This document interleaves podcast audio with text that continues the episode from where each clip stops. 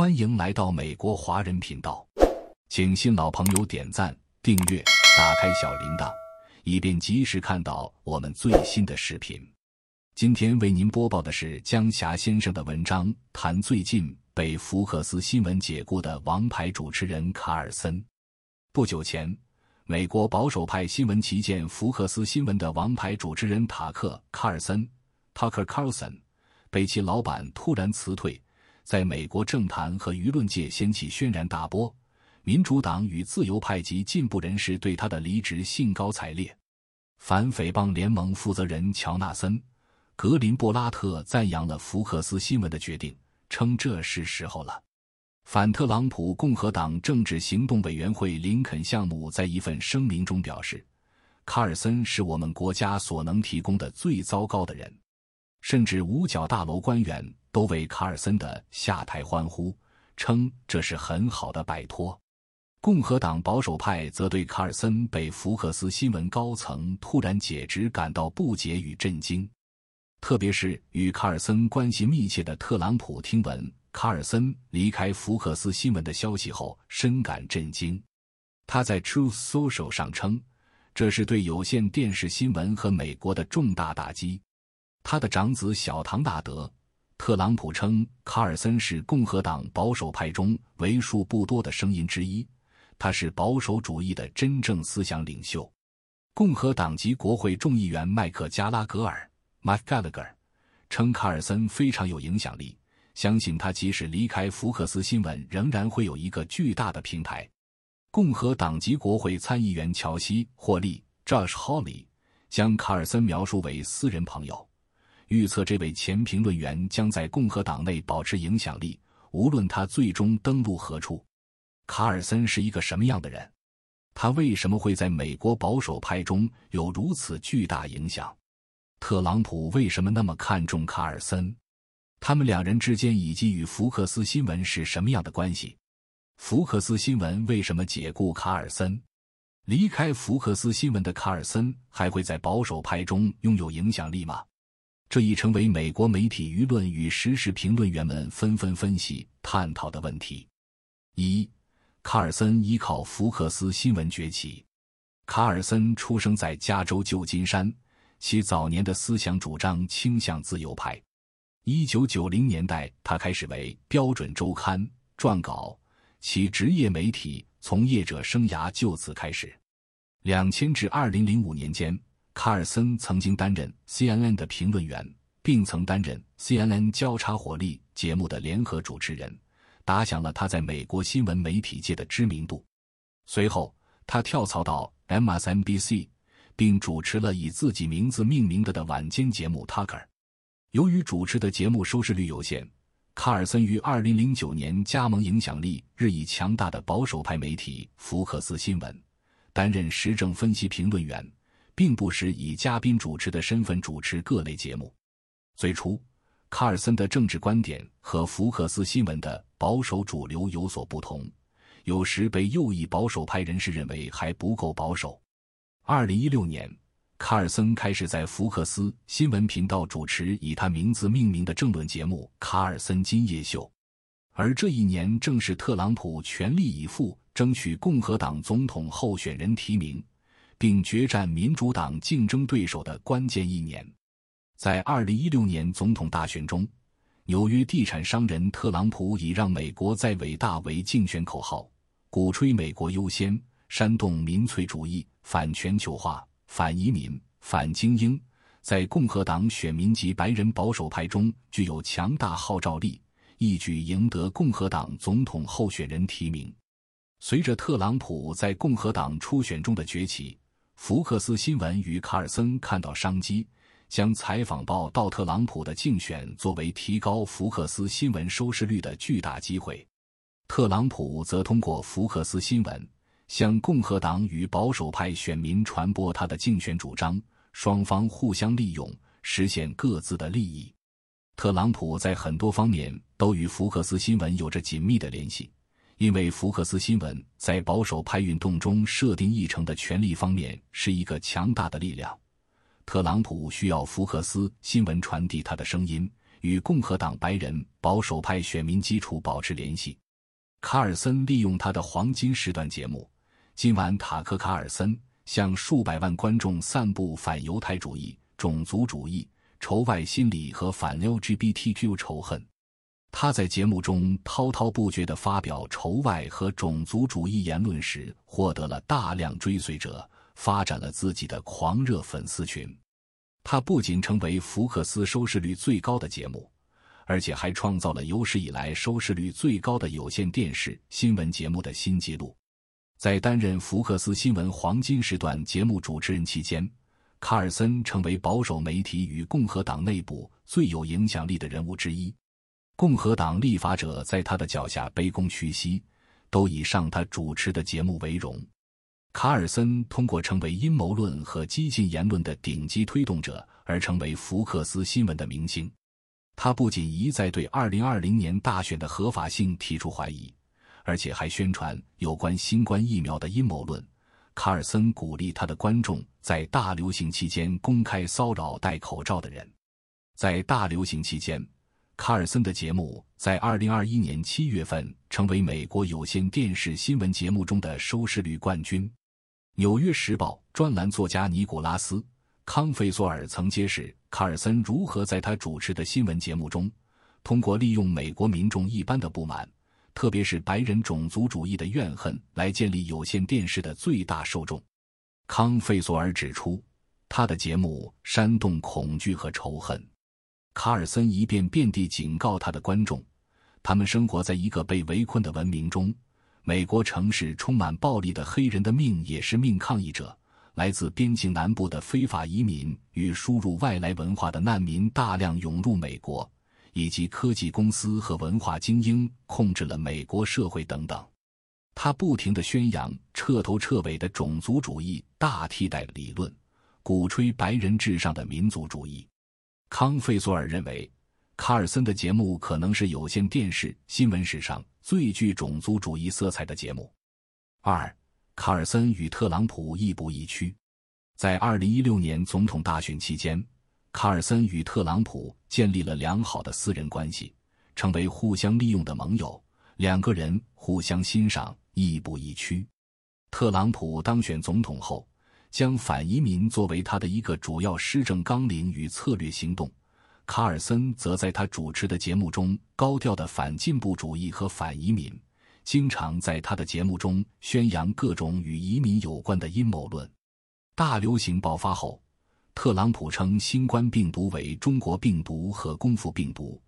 卡尔森就宣称新冠病毒来源于武汉的实验室。卡尔森主持的节目基本上成为特朗普政策与观点的传声筒与放大器，在外交政策和国家安全以及军事问题上，卡尔森支持特朗普的政策，并对他的观点施加了严重的影响。他支持特朗普对中国发动的贸易战，为特朗普与朝鲜领导人金正恩的会晤辩护。他称指控沙特阿拉伯政府批准杀害记者古马尔·卡舒吉。这猫卡绍比的愤怒是虚假的。俄乌战争爆发后，特朗普多次批评拜登政府支持基辅的政策。卡尔森则在他的节目中发起了一场无情的运动，反对拜登政府进一步支持乌克兰抵抗俄罗斯的战争，并表示乌克兰并不是一个民主国家。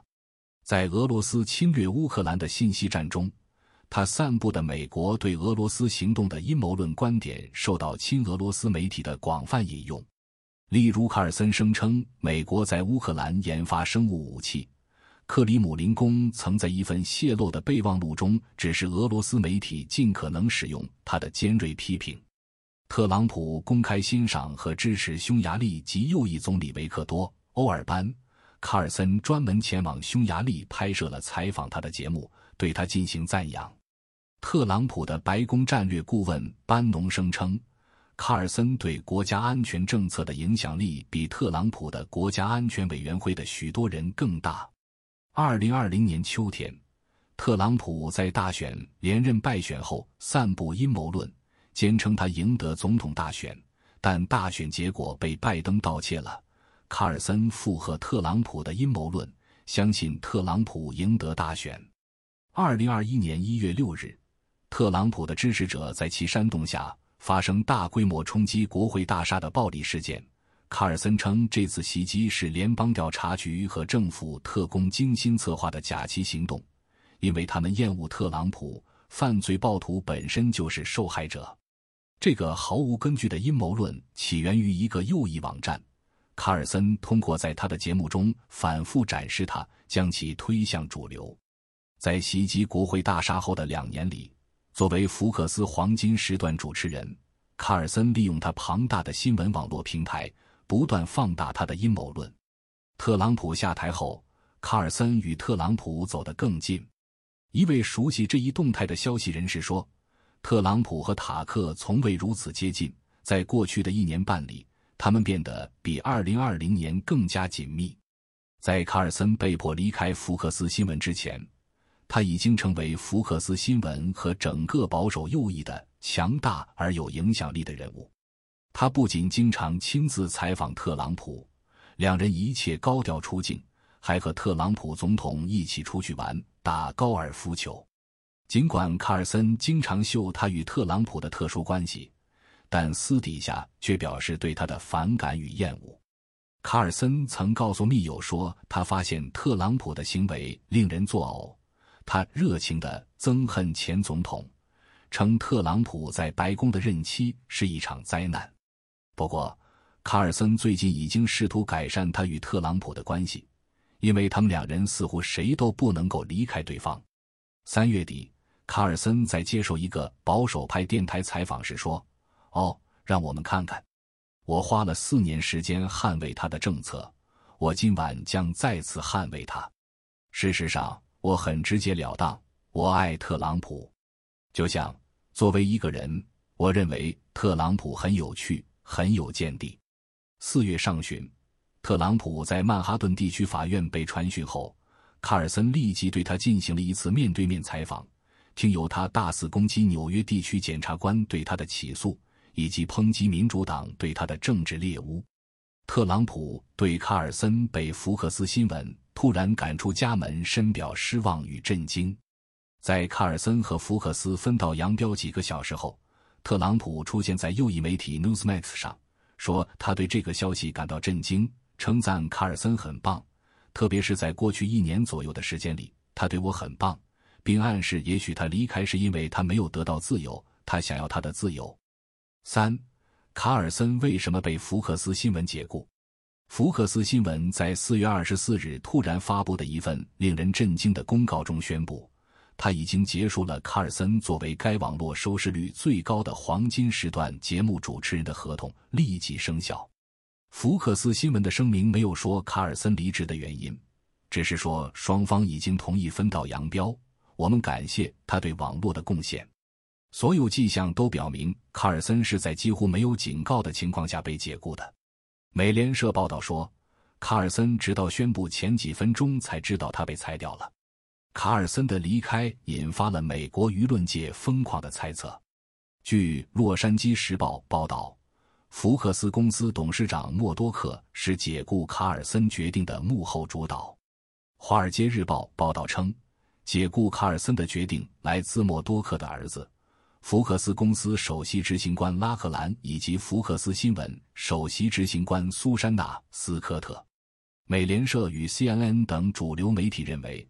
卡尔森的下台可能是多种因素综合作用的结果，包括他对福克斯新闻高管的贬低言论，他主持的新闻节目成为性别歧视的有毒的工作场所文化，以及卡尔森认为他在福克斯新闻是不可触碰的，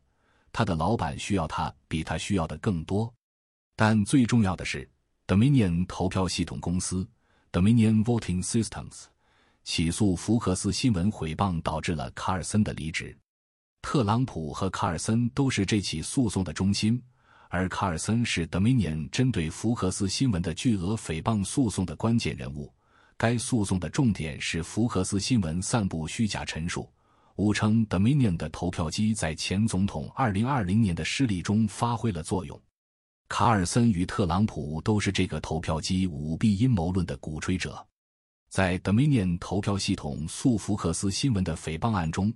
原本卡尔森要被传召为证人作供，但二零二三年四月十七日，双方在开庭前